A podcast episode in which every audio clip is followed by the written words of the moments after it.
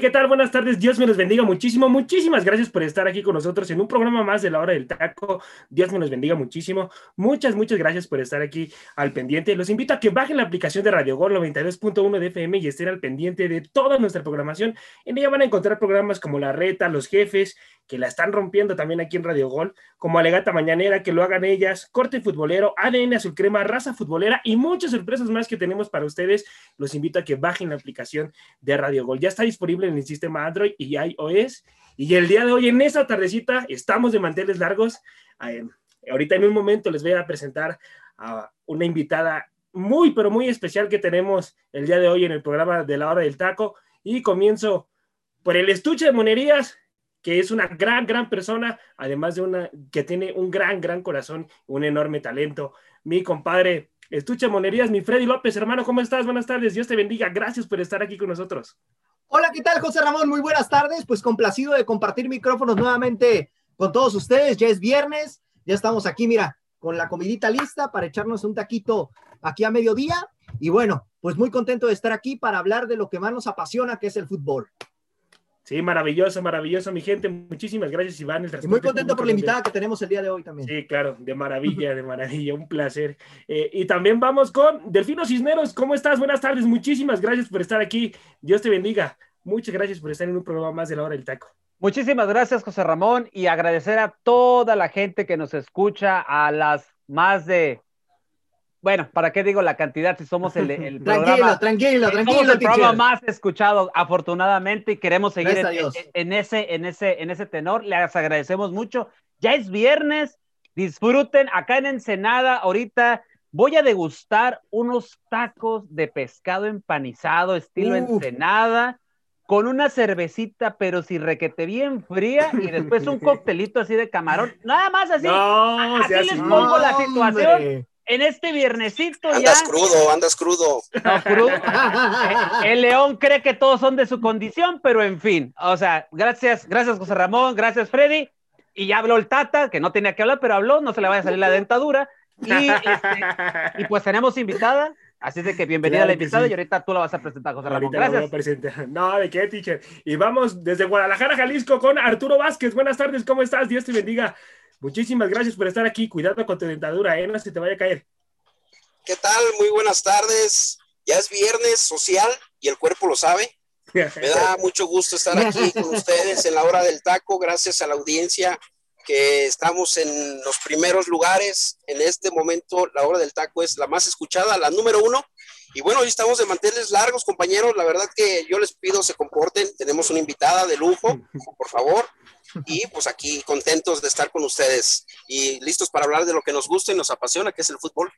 ¿Qué quiere, Tata? ¿Qué quiere? Eh, pues, ¿qué será bueno? ¿O, de querer de qué? su frase, Tata, su frase. quiero un levantamuerto, ah, la bueno, mi gente, y estamos de manteles largos, les vuelvo a repetir. Tenemos una invitada pero mucho, mucho, muy especial, una gran periodista que está al pendiente ahí, me parece que es de los Cholos de Tijuana, y ella es Brenda Alvarado. ¿Cómo estás? Buenas tardes, Dios te bendiga, muchísimas gracias por estar aquí con nosotros en un programa más de la hora del taco, gracias por tu tiempo y espero y te la pases muy bien. Hola, hola, ¿qué tal? Me ganaron mi frase con la que iba a entrar, iba a decir es viernes y el cuerpo lo sabe, pero bueno, eh, estamos todos de acuerdo en esa frase y no, pues muy, muy honrada, ¿no? De estar aquí con ustedes, muchas gracias por la invitación y bueno, pues a darle porque la pelotita que mueve al mundo es la que más nos interesa, ¿no? En este viernes, porque un fin de semana que se viene cargadito. Sí, sí, sí, hay muchísimo de qué hablar de fútbol y queremos, queremos empezar con una pequeña entrevista eh, hacia tu persona. Eh, Brenda, por favor, y comienzo. Oye, pero, pero es que, perdón, perdón que te interrumpa, pero es que me dijeron que había una invitada de lujo, una gran reportera. Entonces yo, yo, quiero saber en dónde se encuentra, ¿no? Porque nada más vine yo. Nada más vine yo. Pues eres tú, mi estimada Brenda. esperemos poder llenar los zapatos, ¿no? Qué gran humildad, qué gran humildad. qué gran humildad. qué gran humildad. Comenzamos contigo, mi estuche de monerías. ¿Alguna pregunta, por favor, para la invitada? Sí, pues mira, Brenda, yo te quisiera preguntar, ahora sí que con la pregunta, con mi pregunta favorita de arranque, ¿no? ¿Cómo es que comienza tu inquietud por el deporte particularmente y cómo te das cuenta de que lo tuyo es la comunicación? Pues mira, realmente lo de la comunicación creo que vino después. Yo siempre fui una niña muy inquieta en cuanto a, eh, pues digamos que está ese cliché, ¿no? Que de repente las niñas cuando recién eh, vas creciendo te van comprando muñecas, te van comprando Barbies, pero a mí la verdad es que siempre me gustaron los trompos, siempre me gustaron los carritos, me gustaron mucho eh, las pelotas, ¿no? Los balones.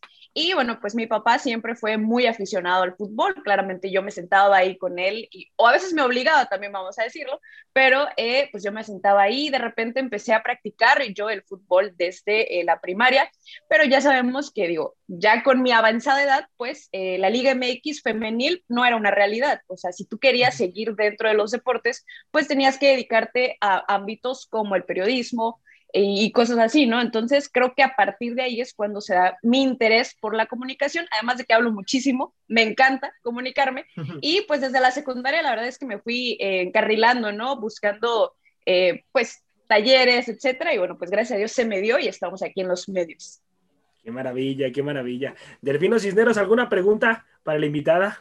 Nuevamente que nada, bienvenida Brenda, aquí a la hora del taco. Gracias, gracias. Eh, Muchas gracias. Me gustaría preguntarte, sabemos que ahorita las mujeres eh, en distintos ámbitos de la vida están poniéndose en la palestra de cualquier disciplina, de cualquier situación política, etcétera, ¿no? Entonces, pero sabemos también que de repente hay gente que todavía no entiende que estamos a la par, hombre y mujer somos totalmente iguales. Eh, mi pregunta va en torno a esto, ¿cuáles han sido los retos que tú te has enfrentado? Porque pues ah, no hay que negarlo, todavía en algunos ambientes el hombre parece que siempre quiere estar por encima de la mujer cuando los dos, te repito, estamos por igual, pero ¿cuáles han sido esos retos? Quitando a un lado tal vez esa situación, porque tal vez como tú como periodista mujer, vaya, te has estado enfrentando a distintos retos eh, dentro, de, dentro de lo que nos dedicamos todos nosotros, que es la comunicación deportiva. Más allá, creo que de, de guerra, ¿no? De esto de género, de mujer-hombre, creo que mi mayor reto ha sido empezar a ganar un sueldo dentro de la comunicación porque todos sabemos que realmente, digo, es un oficio muy bonito, es un empleo muy bonito, tienes contacto, ¿no? Somos, eh, digamos que afortunados en ese sentido para poder estar con estrellas del fútbol, poder vivir o empezar a, pues digamos que vivir de, nuestro pasatiempo. Entonces creo que ese ha sido el mayor reto, el empezar a abrirme eh, pues un paso para después poder vivir de esto que nos apasiona. En cuanto a, digamos que, pues a veces, y es que tiene sus pros y sus contras, porque no vamos a negar que a veces cuando eres mujer sí se te da un cierto favoritismo, por ejemplo el Tuca, ¿no? Que él siempre dice, bueno, las mujeres primero. Entonces, de repente sí, sí llega a haber un poco más de facilidad en ese sentido, pero, eh, y ojo, que no se malinterprete en otros sentidos, eh, pero sí es una realidad, el Tuca porque es caballeroso, etcétera. Pero en cuanto a algo así que me haya marcado de entre hombre o mujer, la verdad es que no. Digo, gracias a Dios, eh, han sido todos muy profesionales. De hecho, muchos de mis mentores, y si no es que la mayoría han sido hombres, sí hubo aquí un técnico, y, ya voy a empezar a quemar, no voy a decir nombres, pero sí hubo un técnico aquí en Tijuana, exitoso, campeón de, con Cholos de Tijuana, ya dije, ¿no? Por ahí, pero ya, él, sí, ya, lo. Ya, lo saltaste. él, sí, le ponía poquitas trabas a las mujeres, ¿eh? Él sí era de, bueno, vamos a empezar a darle a los medios que por lo general cubrían hombres, pero así tanto como tan marcado no lo fue, solo sí, sí, sí, tú de repente ahí lo, lo llegabas a notar, ¿no? Ok, ok. Arturo Vázquez, ¿alguna pregunta para la invitada? Por favor. Sí, yo quisiera preguntarle a Brenda, ¿cómo se da eh, que llegues a Fox Sport? ¿Cómo llega ese momento? ¿Cómo recibes tú la noticia?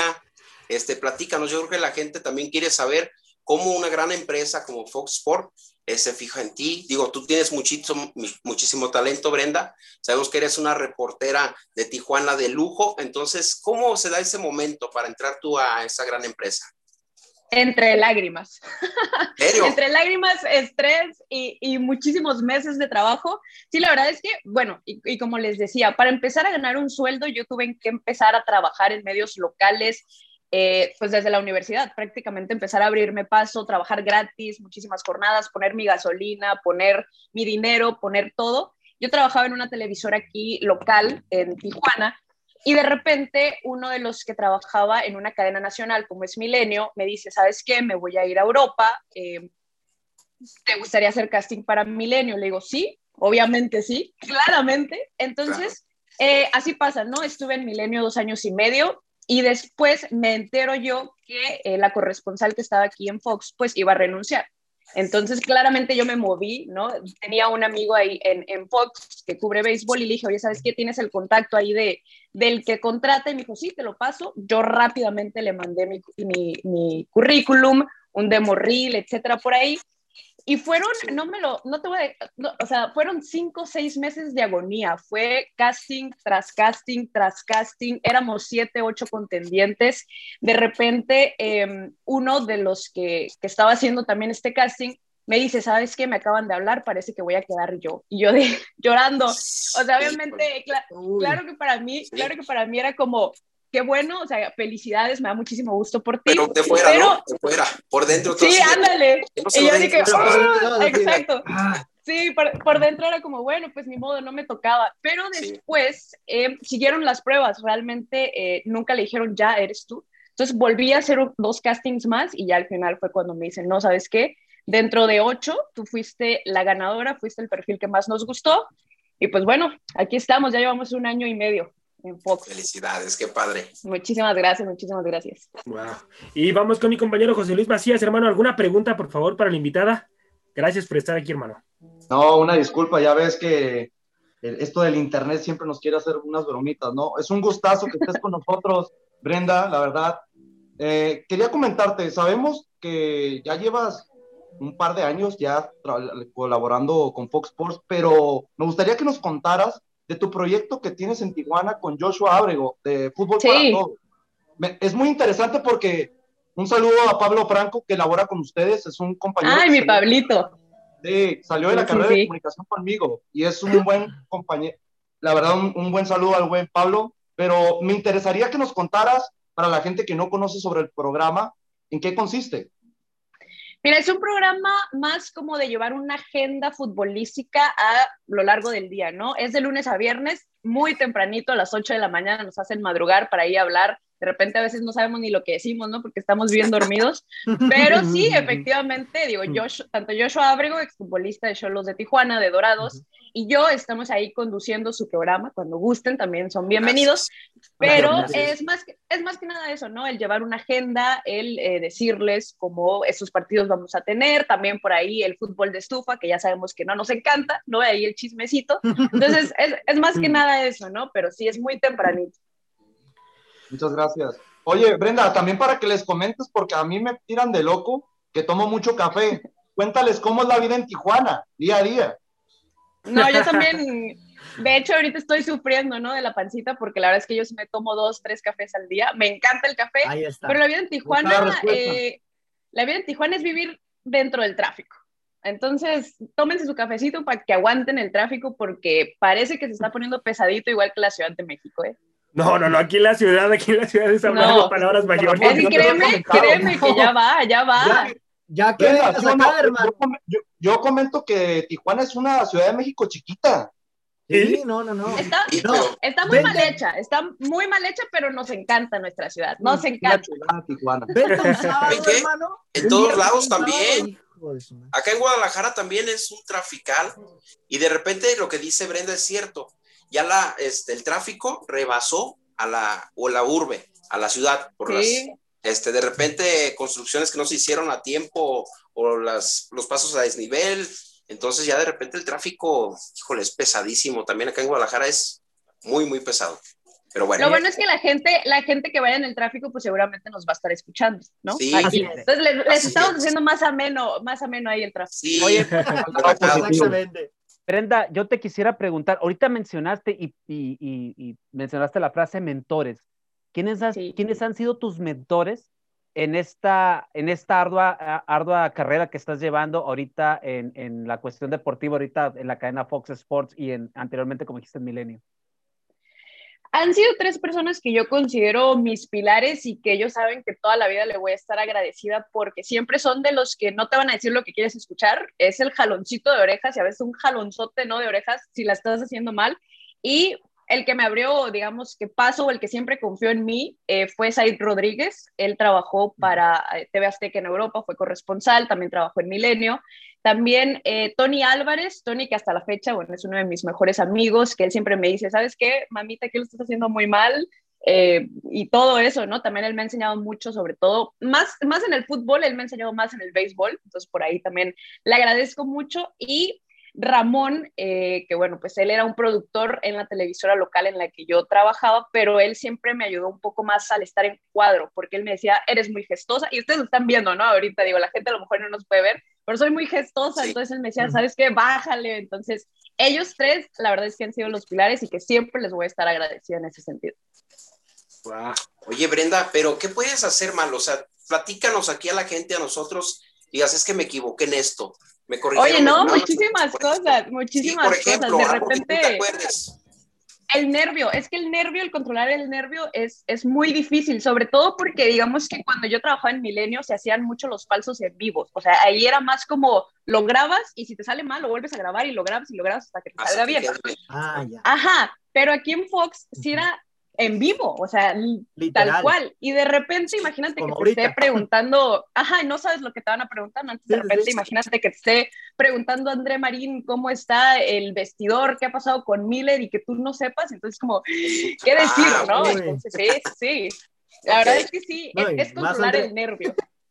Sí, claro. ¿Y cómo qué técnicas aplicas para controlar los nervios? Porque dicen que esos no, no desaparecen, ¿eh? No, nunca, nunca, nunca desaparecen. Y la verdad yo creo que es el estar preparada, realmente, porque a veces, y, no sabes ni siquiera lo que te van a preguntar, ¿no? No sé si ustedes algún día vieron eh, pues un enlace con un periodista de Fox Sports Argentina, cuando le preguntaron por qué al Estadio Caliente le decían, pues oh, Estadio Caliente. Sí, sí, Ajá, y, él, y él contestó que era porque pues era una olla y todo. Pero si se dan cuenta, digo, obviamente contestó muy mal, pero la seguridad con la que digo fue como, híjole, entonces pues a lo mejor no estaba muy preparado, pero eh, pues yo creo que una es el estar seguro de que si ya lo vas a, cajetear, digamos, pues mínimo que la seguridad esté ahí, ¿no? Ándale. Pero yo creo que el estar preparado y el saber de todos los temas te ayuda, te ayuda muchísimo. Oye, entonces duermes, eh, sueñas, fútbol, deportes todo el día, ¿cómo? Porque este, no ves este, una serie por ahí de Netflix, entonces de vez en cuando. Tengo muchísimo tiempo que no veo una serie. A eso me refiero.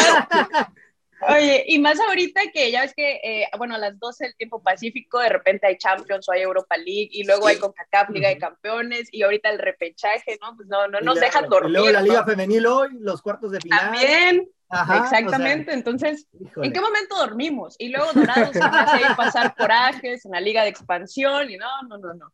No hay, tiempo, no hay tiempo. Va a llegar Brenda, ¿qué es dormir? Sí. es dormir, sí. sí, sí. los partidos, oye, los partidos de la Premier, 3 de la mañana, 6 de la mañana, dices, madre santa. Y ahora que vengan los olímpicos, Juegos Olímpicos, que les vaya bien, ¿no? Que les vaya bien.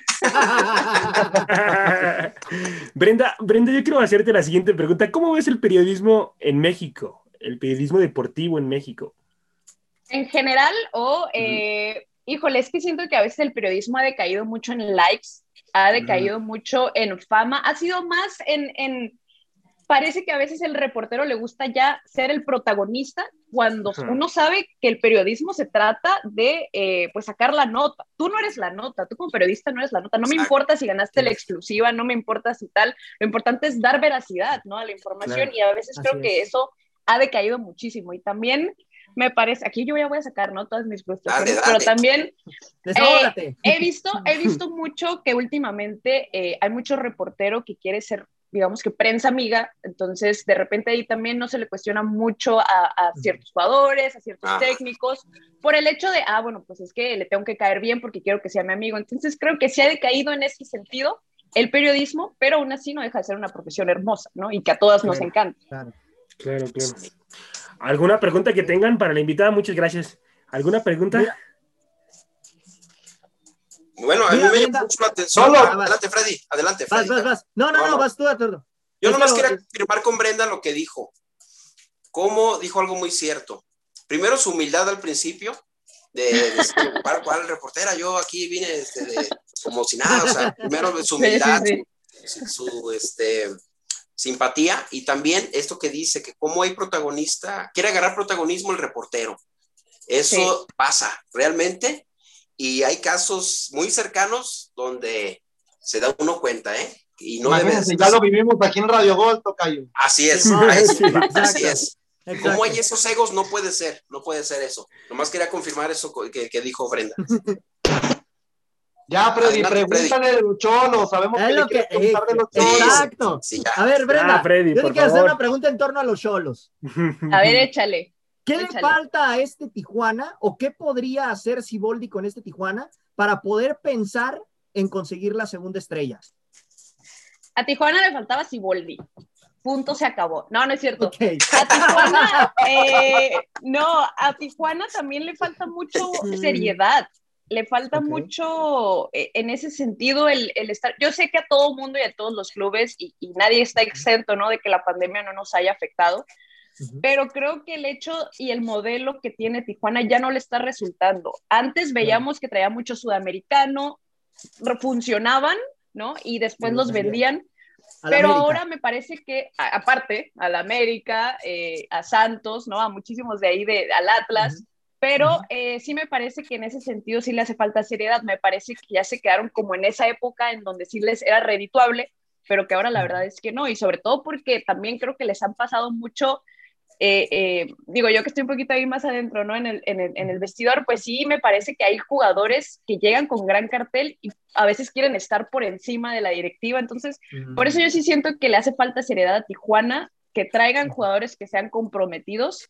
Vimos ahorita el caso a lo mejor de, Fidel Martínez, que muchos, y me incluyo, teníamos la duda de si iba a, funcionar nuevamente o no, y la verdad es que creo que ha venido a hacerle muy bien al vestidor, ¿no? Ha, hecho que varios jugadores sientan un poquito más eh, los colores, porque a veces veíamos y, jugadores caminando, jugadores que era como, ah, bueno, pues no pasa nada, ¿no? Entonces Tijuana nunca está acostumbrado a estar en los primeros planos. Entonces creo que eso es lo que le hace falta. Pero yo, y se los digo de una vez, en el barco de Siboldi toda la vida. Toda la vida. Ah, ahí está. ¿no, crees que el equipo de Cholos se ha vuelto más un equipo vendedor que formador en esos términos? Porque ya no vemos que el equipo de Cholos saque esas figuras como a, mí, la verdad, en mi punto de vista, lo de Luis Chávez, que ahorita está jugando en Pachuca. Sí. La, formación de ese futbolista sabemos que fue en Cholos y fue lo que lo caracterizó llegar al equipo de los Tuzos. ¿Qué está pasando con la cantera del equipo de, los, de Tijuana? ¿Sabes qué pasa? Y yo sí lo he visto y, ustedes me lo podrán confirmar. Hay muchos jugadores que terminan siendo goleadores en la sub-20, el caso del Gacelo, el caso ahora, ¿no? De, Rubén en, la sub-20, pero cada que Cholos cambia de técnico, y esto pasa cada seis meses, llega un técnico que no confía en la juventud y es donde se pierden. ¿Por qué? Llega eh, Vladimir Loroña, que era la cantera eh, y era la joyita del Puebla, ¿y qué pasó con su, con su continuidad, no? O sea, realmente eh, llegó un nuevo técnico, sentó a Vladimir, después lo vuelven a poner, luego lo sientan. Marcel Ruiz, no vayamos muy lejos, ¿no? Alguien que era la joyita del Querétaro y que otra vez, ¿no? O Pablo Guede no confía. Entonces, creo que tanto cambio de técnico en Cholos frena de repente un proceso que a lo mejor llevaba un chavo el caso también a lo mejor de, Edgar, el Gacelo López, que venía de Dorados, lo venía haciendo bien, pero que pocos técnicos confían realmente en el talento joven, ¿no? Oye, Brenda. Y, Marcel, Marcel Ruiz, perdón, teacher, Marcel Ruiz es un futbolista exquisito, tiene una. Por algo lo quiere América. Por algo lo quiere América. Ahora se lo lleva en América. Dios te Ojalá, ojalá, por favor. Oye, por, el, por, el, bien, por el bien de Marcel, ojalá sí salga de Cholos, ¿no? Oye, Brenda, pero también no tiene que ver que, que en Cholos esta relación con Querétaro y, con Dorados, eso de estarse moviendo los jugadores también influye, ¿no? En que también este Cholos no tenga, como tú dices, el grado de seriedad que debería tener un, equipo que ya fue campeón y que fue protagonista, porque hay que recordar el, trofeo con Mohamed no fue de hace mucho, o sea, ya está por cumplir, ya va a estar por cumplir 10 años. 10 eh, años, sí. Ya, estuvo Miguel Herrera, que la verdad lo hizo muy bien. Lo único que le faltó fue el eh, eh, campeonar, es lo único. Pero ha tenido muy buenos equipos, han tenido excelente plantilla de jugadores. Yo nomás acordarme, por ejemplo, de Guido Rodríguez. O sea, no, jugadorazo. Jugadorazo. que ahorita estamos viendo cómo la está rompiendo en España y por poco ya se va a Inglaterra. O sea, entonces, ¿tiene también que ver eso? Tú que estás internamente ahí en la fuente de Cholos de Tijuana. Yo creo que aquí más que eh, el tener ese, bueno, pues la hermandad, ¿no? Con Dorados, me parece que aquí es mucho juego de representantes. Aquí se mueve mucho el dinero más allá de, de bueno, pues si no la haces, te me vas a Dorados. No, no, de hecho creo que eso es incluso un colchoncito para el jugador, ¿no? Que dice, bueno, pues si no la hago aquí en Cholos, pues tengo dos equipos, o tenía, porque quiere, pero bueno, pues ya no, para poder irme y para seguir jugando, etcétera. Pero creo que lo de Cholos pasa más por eso, por representantes que de repente quieren sacar mucha, mucho jugo, ¿no? Mucho dinero aquí, la directiva la verdad es que sí se presta. Entonces, creo que más allá el fracaso va en eso, en que aquí de repente se piensa un poco más en el dinero. Y digo, ¿quién no? ¿No? Al final, si ellos creyeron en algún momento que ese era su modelo, pero pues la verdad es que sí tendrían que poner pies en la tierra y decir, ya no nos está funcionando claro, claro. Vámonos, vámonos al, primer bloque y vamos a hablar de UEFA Europa League. Vamos, eh, vamos. Es tu programa, hermano. Adelante, adelante. Dinos, ¿qué pasa? Adelante, adelante. Uno siendo de Tijuana sí le interesa saber por qué el equipo de Cholos, la verdad, no está como compitiendo como muchos esperábamos con los fichajes que hizo como Mauro Manotas, que era uno de los referentes goleadores de la MLS, Junior, Junior Sornosa, el futbolista ecuatoriano, seleccionado ecuatoriano, el mismo Esteban Pavés. En serio, eh, Cholos, Brenda, ¿no tenía un equipo apto para mínimo llegar al repechaje? No, claro, claro, y por eso ellos lo saben. Claro que es un fracaso, claro que, quedaron muchísimo a deber, ¿no? E incluso lo han dicho ellos eh, tal cual en conferencias de prensa, claro que quedaron a deber, claro que es un fracaso. ¿Por qué? Porque son jugadores que por lo menos en Sudamérica tienen un, un alto calibre, pero, eh, digo, Mauro Manotas, la verdad es que sí es de los que yo podría rescatar en este semestre. es un jugador que siempre corre, es un jugador que siempre está buscando, pero también digo, pues si no te ayudan, claramente no vas a poder hacer los goles que, esperan, ¿no? Por lo menos la institución. Pero eh, sí, me parece claro que fue un fracaso totote de Cholos, porque por lo menos, y no, tal vez no se les pide estar en los primeros lugares, pero oye, el repechaje en donde pasan 12 de no sé, 18, 17 equipos. O sea, realmente sí, claro que es un fracaso todo. Sí. Gracias. Bueno, mi gente, vamos a hablar ahora sí en el primer bloque de la UEFA Europa League, por favor. Y ya hay final, ya hay final para el 26 de mayo y va a ser entre el equipo del Manchester United en contra del Villarreal. Y comienzo con la invitada. ¿Qué esperamos de esta final? Eh, va a ser una final buena. Bueno, Jackie Villarreal es su primera vez que llega a una final y, bueno, hay que esperar a ver qué, qué es lo que sucede, ¿no? ¿Qué, qué esperamos de esta final? Yo nada más les voy a dar un datito ahí, ustedes ahí lo que gusten, ¿no? Pero eh, Unai Emery ha ganado todas sus finales de Europa League. Entonces, aguas, aguas porque si bien hemos visto en Manchester United que con Cavani está encendido, Bruno Fernández está hecho un jugadorazo, pero también el, Manchester United, y lo vimos en este partido ante la Roma, en esta, en esta eh, partido de vuelta, sufre, sufre poquito, y no me lo van a negar, sufre poquito en, la defensa. Eh. entonces, aguas con... Sí, o sea, entonces, digo, el Villarreal a lo mejor no creo que le alcance, creo que el United sí se lleva eh, esta final, pero me parece que sí va a ser un buen partido, va a ser un partido de ida y vuelta. Así lo espero yo. Y Cavani cerrando muy bien, ¿eh? Cavani cerrando. Ramón, hay una de las cosas que me llama la atención ahorita con, con, eh, con esta final y con la final de la Champions. Eh, nos damos cuenta que en su momento, tal vez en algunos años, el fútbol español empezó a dominar las competencias europeas. En un tiempo, yo considero unos dos años. Pero, pero, ah, ya sé la cara que me estás poniendo, cremoso. Pero, pero, pero ahorita, ahorita yo puedo decir que tiene ya tiempo, y para allá voy, y, y le va a cambiar la cara al cremoso. Eh, eh, Inglaterra está dominando las competiciones europeas. o sea, a eso es a lo que iba, pues, o sea, hay un lapso de tiempo en lo cual España estuvo dominando esto y hoy, hoy vemos que Inglaterra este, está, está, la, está en, el, en la palestra, vaya, del fútbol europeo. Entonces, esta final, la verdad, va, genera mucha atención también, al igual que la, que la Champions. Y qué bonito, a fines de mayo, casi para mi cumpleaños, finales de todas partes, ¿no? Entonces, qué digo el fútbol, la verdad. Pero ahí te das cuenta del alto nivel de competencia que tiene la Liga Premier, que no solamente tres equipos están peleando la liga. Estás hablando que hasta el sexto lugar está peleando por desbancar al quinto, al cuarto. Correcto. Que siempre hay un nivel, alto nivel de competencia que no se conforman con solamente calificar a una competición europea. Ellos lo que les interesa es desbancar a los grandes de sus puestos, dar un papel digno en cada temporada. Es algo, que no vemos, es algo que normalmente no vemos en la Liga Española. Y ahí parece que le dan un periodicazo, ¿no? Allá a la Superliga, en el momento en el decir, ah, bueno, todos los clubes grandes, ah, y mira, el Villarreal, que no estaba presupuestado claramente, entonces, eh, importante, ¿no? Importante que haya llegado hasta el final. Y además jugando bien paradito el Villarreal, o sea, hizo, hizo muy bien su papel y, justamente. Aguantó, aguantó lo que tenía que, aguantar, ¿no? Sí. Exacto. y Brenda lo comentó, Unai Emery es el técnico más ganador de esta dicha competición de la Europa League.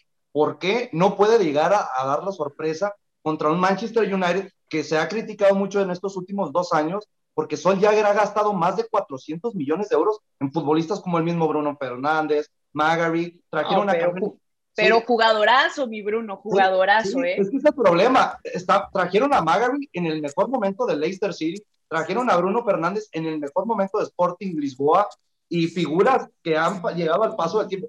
¿Qué equipo no se peleaba a Edinson Cavani que quedó libre? Tuvo que llegar al mejor postor como el Manchester United para llevárselo, pero no, no solamente se lo llevó libre. Fácilmente Edinson Cavani puede ser uno de los futbolistas mejores pagados de la plantilla. Lo anda buscando. motivado también del equipo de Villarreal porque es primera vez en su historia que llegan a una final. sí, así es. Arturo, cierro contigo este bloque y dime por favor, si el Manchester United no gana la final, ¿sería un fracaso para el Manchester con el equipo que tiene? Sí, claro, por la jerarquía del club, por todo lo que representan y aparte este es el claro, es el claro favorito sobre Villarreal, con todo y el mérito que tiene Villarreal de haber llegado este, por mucho mérito, eh, pero ese es el claro favorito sin duda alguna, mi estimado José Ramón. Sería un fracaso. Gracias, gracias Arturito. Bueno, mi gente, los invito a que bajen la aplicación de Radio Gol 92.1 de FM y estén al pendiente de toda nuestra programación. En ella van a encontrar programas como Balón Interactivo, que es un gran programa, eh, un programa informativo, eh, hablan de absolutamente todo y van a encontrar las musas, las musas de balón, van a encontrar muchas sorpresas que tenemos para ustedes también. De verdad que bajen la aplicación de Radio Gol, que ya está disponible en el sistema Android y iOS. Vámonos con la rolita, mi querido teacher Cineros, muchísimas gracias. Now I had the time of my life. No, I never felt like this before. Yes, I swear it's a truth, and I owe it all. Cause I had the time of my life, and I owe it all to you.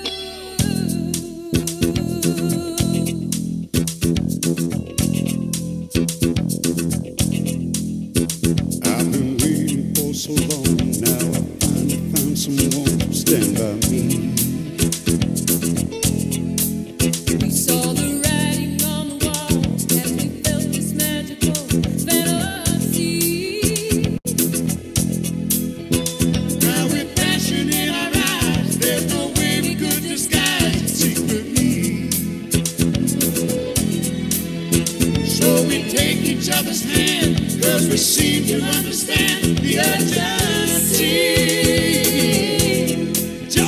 you.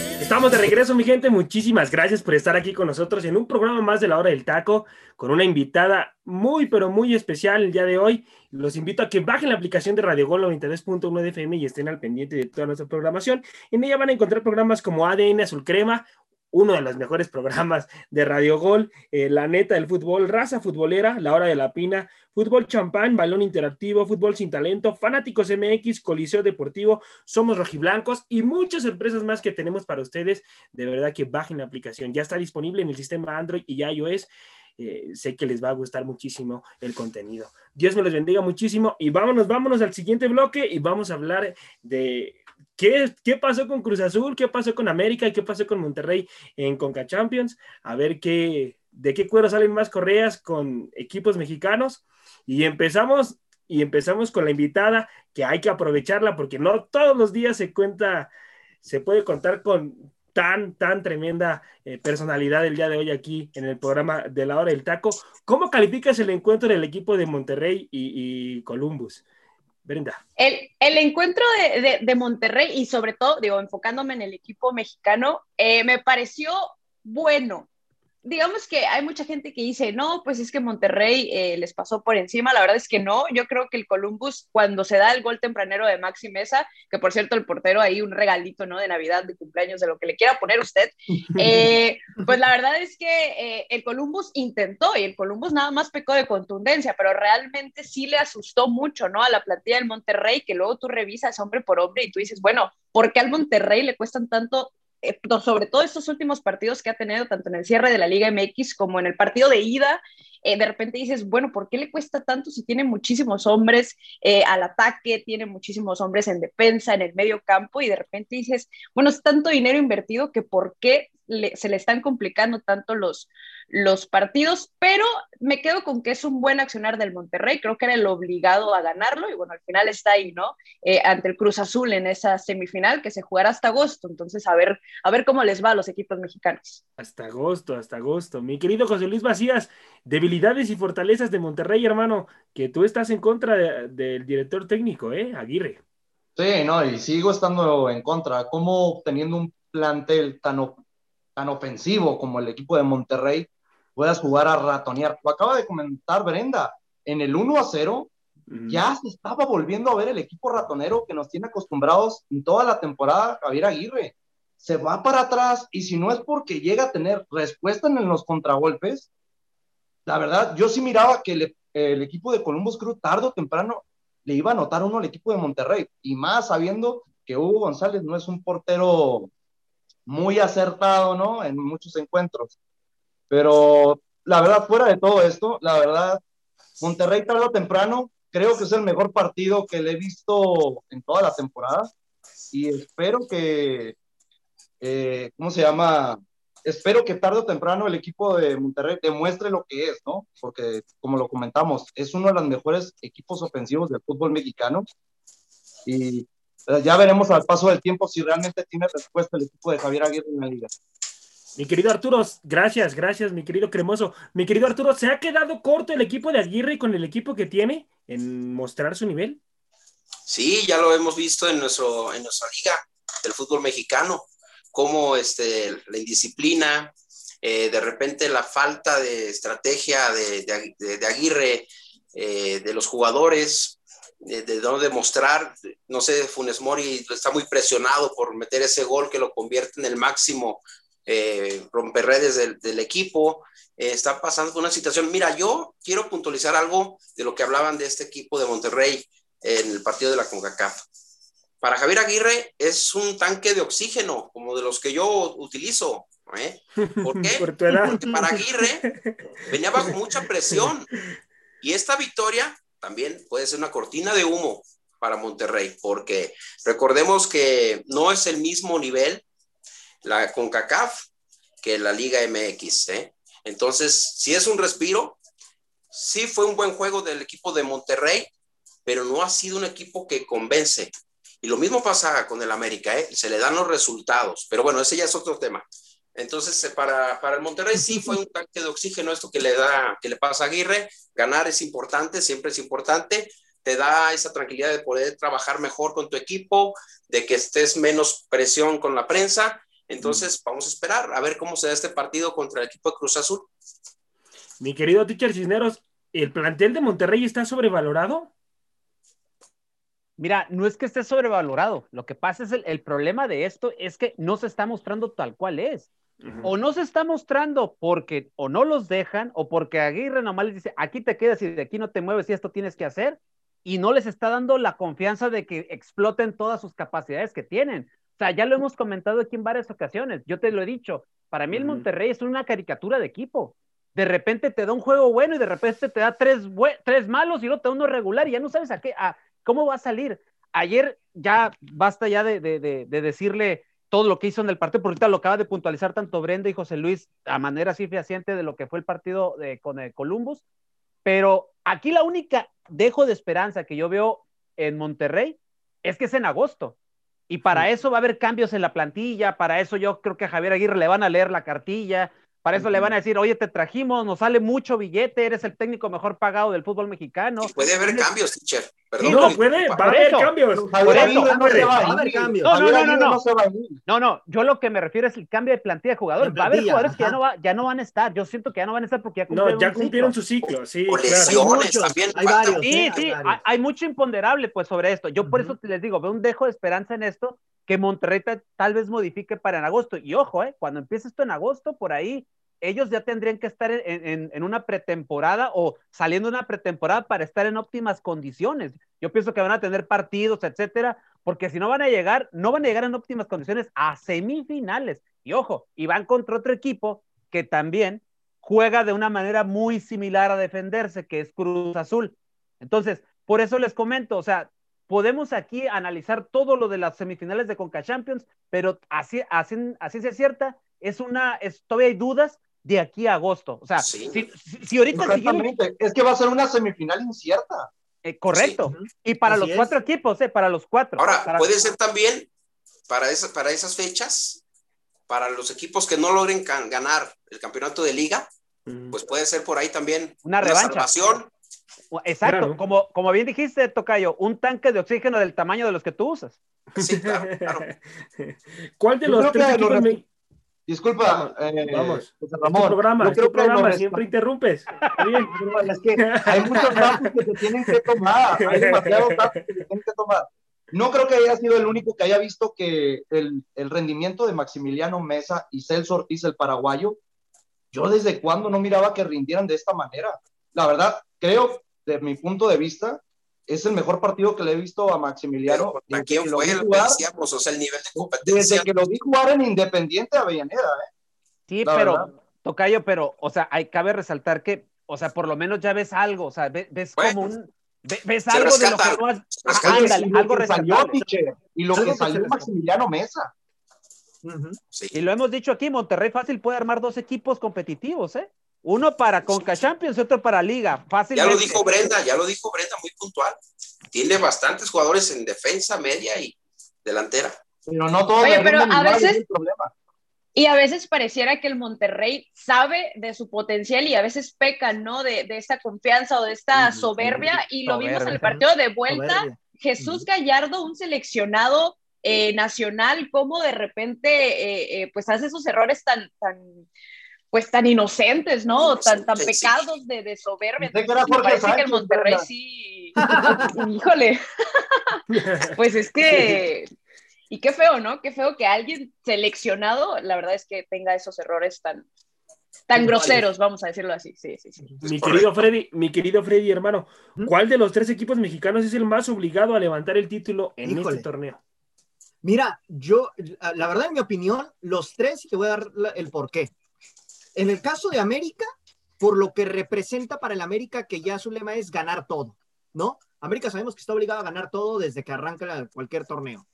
Cruz Azul, por la temporada que ha hecho y por el plantel que tiene, y Monterrey por ser la plantilla más cara del fútbol mexicano, ¿no? Los tres, los tres para mí están obligados a, ganar, a llevarse el campeonato. Sin embargo, me parece que en esta ocasión, el caso de, de, de Monterrey podría ser un poquito más el, el, obligado junto con América. Me parece que esos dos serían los más obligados por lo que representan. Por un lado, el América y su grandeza y el hecho de querer ganar todo y que trajo un técnico eh, del Real Madrid, ¿no? Ex Real Madrid, ¿no? Entonces, en ese sentido, América está dejando esa puerta abierta de decir, lo tiene que ganar todo. Y Monterrey, por su parte, con Javier Aguirre, está obligado a lo mismo por la calidad de plantel que tiene. Y obviamente, como dice el teacher Cisneros, la próxima temporada o ya para esas fechas, cuando se juegue este torneo, nuevamente, Monterrey se va a reestructurar en varias zonas, ¿no? Entonces, eso lo va a obligar más a estar con esa idea de, ganar el, campeonato y asistir al Mundial de Clubes. Claro, Yo estoy de acuerdo con lo que dice Freddy, pero ¿sabes qué? Yo creo que Cruz Azul es obligado a ganar, pero en la liga. Claro, por, supuesto. no, y sobre todo, pero es lo que todos quieren. O sea, si tú le preguntas a un aficionado de Cruz Azul, obviamente te van a decir, no, pues si me pones a elegir, prefiero ganar la, liga, que la PPK. Pero ya van a ser diferentes. Pero como equipo grande, tiene que ir por las dos.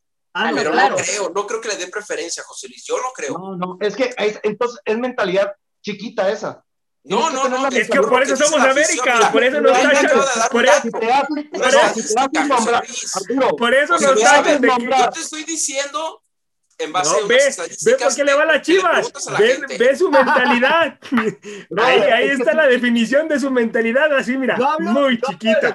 no. te te haces decir, ahora te voy a decir, ¿crees que América no quiera ir al, al, al, Mundial de Clubs con Solari? En América tiene que ganar todo. Solari supo a dónde llegó. Les va. Y tuvo que haber ganado todo. Vamos, Freddy, es tu programa. Gracias, hermano. Gracias. Ah, mira, ayer se venido el teacher del Pino. Hoy, entre José Luis y yo, nos estamos aventando la bolita. no, ahí te va. Cruz Azul, evidentemente, está pensando en, en, ganar todo, ¿no? Obviamente, porque lo que ya puntualizó José Luis. Pero hay que tomar en cuenta esto. Cruz Azul, su torneo para ganar la liga es este, el que está ahorita. Claro. Ya el siguiente, el tema de la CONCACAF, Cruz Azul ya tiene que ir por, por todo, por el tema de que, ¿qué? Pues ya la liga ya la ganó. O sea, puntualizando que este torneo no se lo puede llevar, ¿no? Hablando en esos términos. Entonces ya tiene que pensar en llevarse también la CONCACAF, ¿no? ¿Por qué? Porque ya tuvo esa, ese, esa satisfacción de llevarse la liga. Ahora, si pierde la liga en, en este Guardianes 2021, ya lo veo más complicada porque va a llegar ahora sí que con, con dos caras. Una, motivado a, ganarla con CACAF porque es lo que le queda y pensar ya en el siguiente torneo. O dos, puede desmotivarse por no haber podido ganar este, este torneo. Los fantasmas, los fantasmas. Y los fantasmas, exactamente, eso iba. le vuelven a, a, llover los fantasmas del campeonato pasado, donde lo elimina Pumas después de tener un 4-0 de ventaja, y este torneo, pues bueno, también, ¿no? No queda campeón, y ya llega desmotivado también a Conca Champions. Entonces, todos esos factores pueden influir.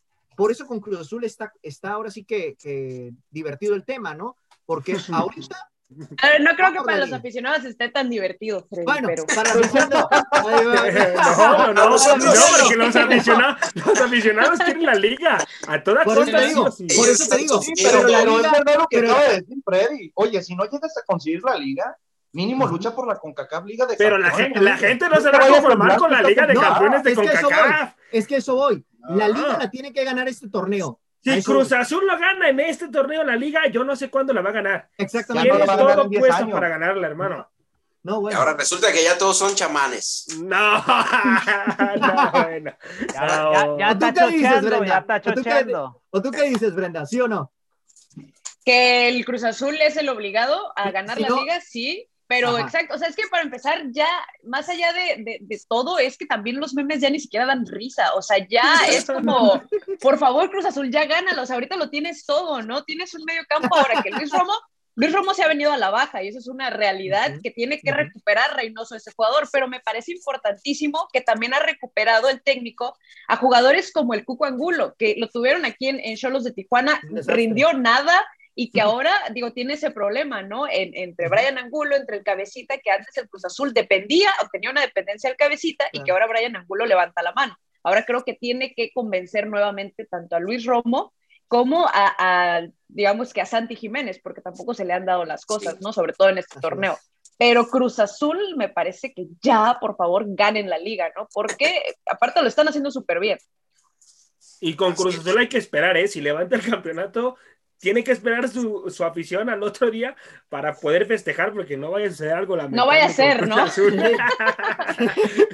de última hora. mi gente, es, Cruz Azul. es que a Cruz Azul le pasa de todo, hermano. La neta, ahí. Recuerde, el enemigo número uno de Cruz Azul es Cruz Azul. Simón. Así es, así es. ¿En qué, ¿En qué área se debe, se debe reforzar para ti, Brenda, Cruz Azul? ¿En qué área de, de la cancha se debe reforzar para el siguiente torneo? Mira, no sé si reforzar, pero a mí me parece, y digo, con todo respeto, que se merece, ¿no? Jesús Corona, me parece que ya es momento de confiar en, porteros jóvenes como jurado. ¿Por qué? Porque se habla mucho del cambio generacional en selección mexicana, pero por ejemplo en Olímpicos, y bueno, ya esto nada que ver con, Cruz Azul, pero se va a llevar a Memo Ochoa, ¿no? Entonces, ¿cuándo vas a empezar a confiar con tus jóvenes? O sea, me parece que más allá de reforzarse, porque Cruz Azul en todas sus áreas me parece muy completo, la verdad es que está completo. Yo me enfocaría más en renovar a Pablo, eh, a Orbelín para que no se te vaya gratis, ¿no? Y ahora con lo, de, lo del francés a Tigres, pues me parece que Orbelín a lo mejor ya no tiene cabida ahí, pero yo no le cambiaría mucho, aunque sí creo que por la crisis financiera que está pasando, pues van a tener que vender a cabecita, ¿no? Entonces pues, vas a tener que traer un referente en esa área. Hey, teacher Cisneros, ¿cuál sería el referente adecuado para usted? ¿Referente adecuado en que, mi estimado José En Cruz Azul, para traer a Cruz Azul. Y se va a cabecita como veo muy factible que se vaya el cabecita, ¿eh? Híjole, pues es que mira, e, es que también eh, hay una situación, ahorita todos estamos hablando de, situación de pandemia, eh, las finanzas en los clubes todavía no son las óptimas, acuérdate que se está manejando el rumor de, que puede haber ya gente en Ciudad de México en los estadios, que de cierta manera es una entrada de dinero, ahorita en liguilla, pero pues hay que ver primero las finanzas y ver de, qué, de qué estamos hablando y de cuánto de inversión. Porque si se va Jonathan Rodríguez, que es el, el, hombre gol de este equipo, pues tienen que invertirle, y, pero también hay que ver si la cooperativa está dispuesta a invertirle después de todo el trajinar que han venido con los Álvarez y este tipo de situaciones. Acuérdate que eh, hay que cuidar ese tipo de cuestiones también, hay que ver en qué va a parar esa situación, si va a haber flujo de efectivo, agrégale pandemia, o sea, hay un montón de detallitos con Cruz Azul en ese aspecto. Tal vez se refuercen en algo, en, en, en jugadores mexicanos, que ahorita el jugador mexicano va a valer mucho por la cuestión de que empiezas a bajar los extranjeros. Entonces, ya ahí ya depende mucho de Cruz Azul de cuánto estemos hablando de inversión, ¿no? Claro, claro, José. ¿Querías decir algo, Tocayo? ¿Y por qué no darle la oportunidad, como comentaba Brenda, a Brian Angulo? Sabemos que en Ecuador la rompió en 58 partidos que estuvo con el, equipo de Melec, hizo 42 goles, 58 partidos, 42 goles, y jugó Copa Libertadores y también rindió en Copa Libertadores es un futbolista que mejor, ¿por qué no adaptarlo al fútbol mexicano y darle la oportunidad al Chaquito de revivirlo como lo tenía Sibolvi? Y es su segunda etapa, ¿eh, José Luis? Es la segunda etapa de Angulo con Cruz Azul. Sí, claro. Y, en esta etapa se ve mucho mejor que cuando llegó al fútbol mexicano, porque se enfrentó. Sí, ya, ya agarró el ritmo que, que tenía que haber agarrado y está en un buen nivel, me parece, Angulo. Eh, Brenda, perdón que vaya tanto con la invitada, pero les repito que, hay que aprovechar que, está con nosotros. Hay que aprovechar que está con nosotros, por favor. Es tu programa, José Ramón. Es tu programa. no, ya lo agrandaste, Brenda. ¡Qué maravilla! No, no, no. Si yo algo tengo es humildad, hermano. Si, yo no se, si, no, si no se refleja en la chequera de nosotros, Brenda. Por lo menos, por lo menos te invitan la coca y el pan que nos debe a todos nosotros. Brenda, ¿qué, jugadores de América se deben de ir ya para ti de la institución? Les quedó muy grande la playera.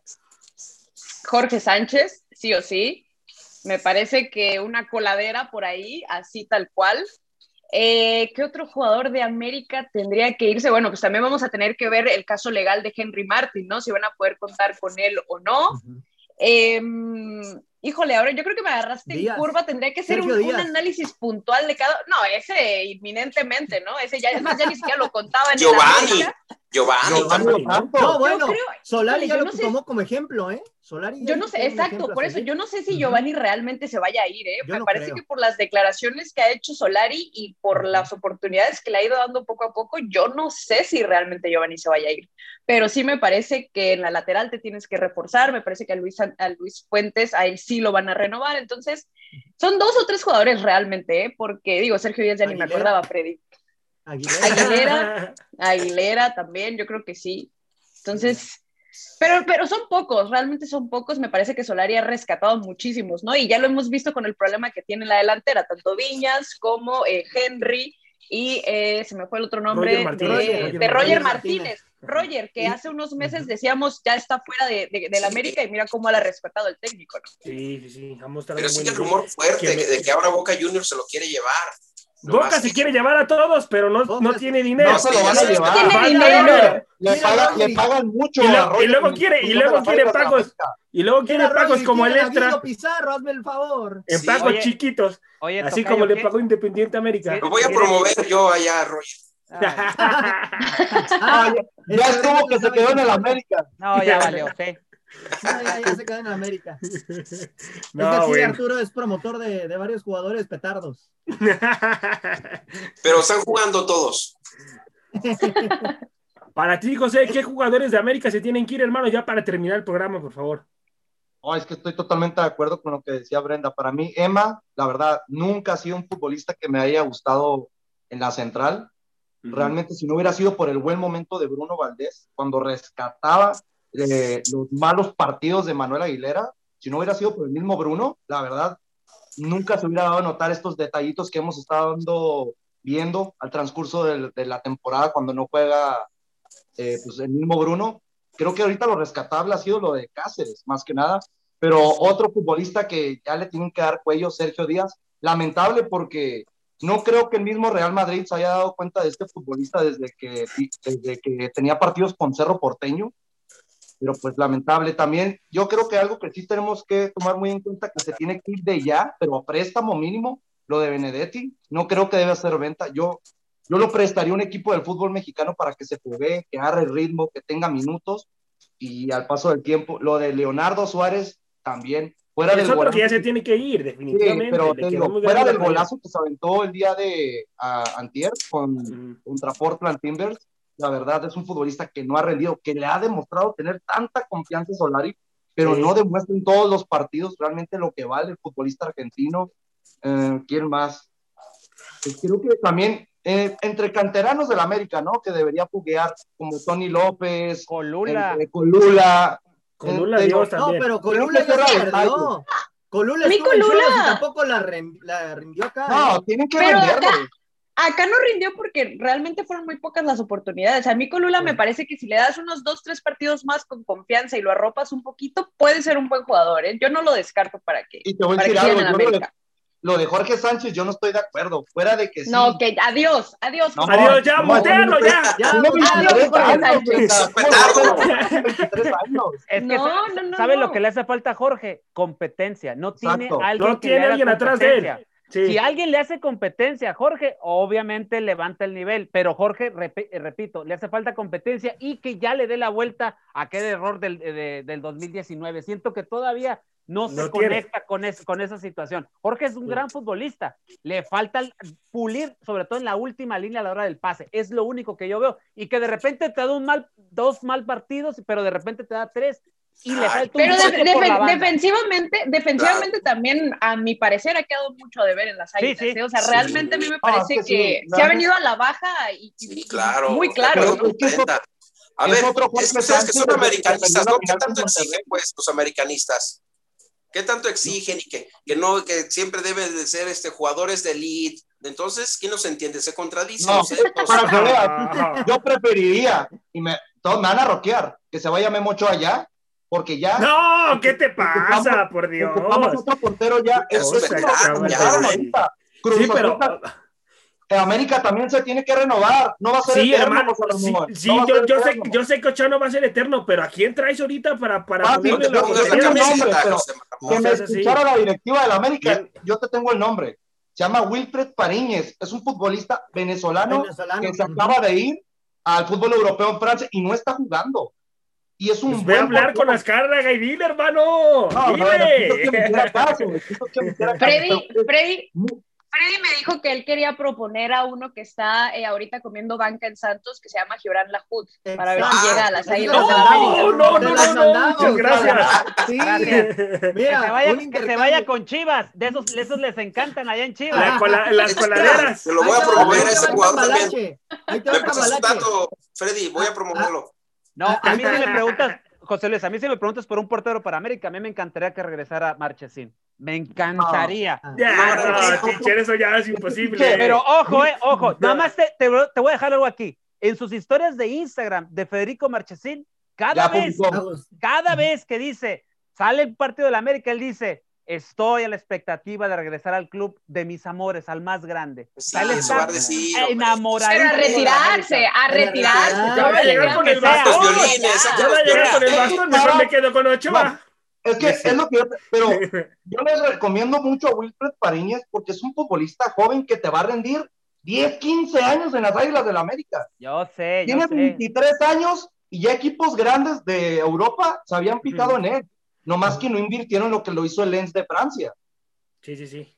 Bueno, mi gente, muchísimas gracias por estar aquí con nosotros en un programa más de la hora del taco. Dios me los bendiga muchísimo. No quisiéramos cortar este programa porque está muy, bueno, Pero, pero bueno, tenemos que, terminar porque aquí el productor ya me está correteando. Así que muchísimas gracias, muchas gracias por estar aquí al pendiente de un programa más de la hora del taco. Los invito a que bajen la aplicación de Radio Hall 92.1 de FM y que Dios me les bendiga muchísimo. Gracias. Teacher, cerramos con una rola, por favor. Gracias. Oye, pero despide a la, a la invitada, por lo menos. invitada, José Ramón. Disculpe, permíteme, José Ramón. Brenda, un placer. muchísimas gracias. muchísimas gracias. Brenda, Brenda, un placer, muchísimas gracias por estar aquí con nosotros. Espero no sea la última vez. Perdónalo. Que, sea, enamorado, que sean muchas veces ah, más. Que Dios te bendiga y gracias, gracias por traer tu talento aquí en el programa de la hora del taco. No, a ustedes, a ustedes por la invitación y bueno, cuídense mucho porque seguimos en pandemia. Sí, sí, sí. Esperemos verte pronto de nuevo, Brenda. Aquí cuando gusten, cuando gusten, acá andamos a la orden. Muchas gracias. Muchas gracias. Buen provecho para todos. Provecho. Provechito.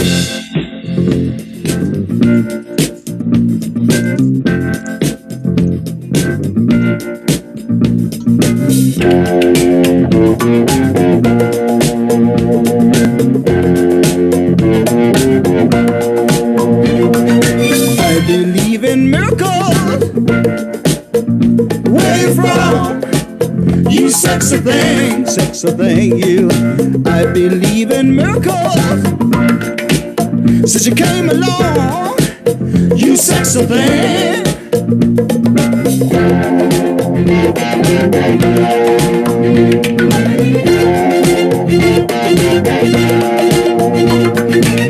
Where did you come from, baby? How did you know I needed you?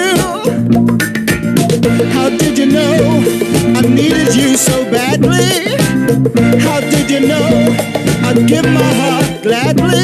Yesterday I was one of the lonely people. Now you're lying close to me, making love to me.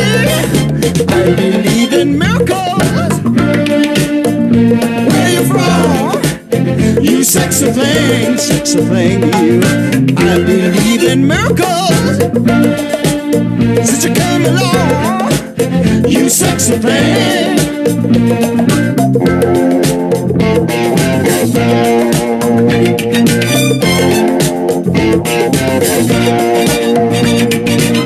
Where did you come from, angel? How did you know I'd be the one? Did you know you're everything I prayed for? Did you know every night and day for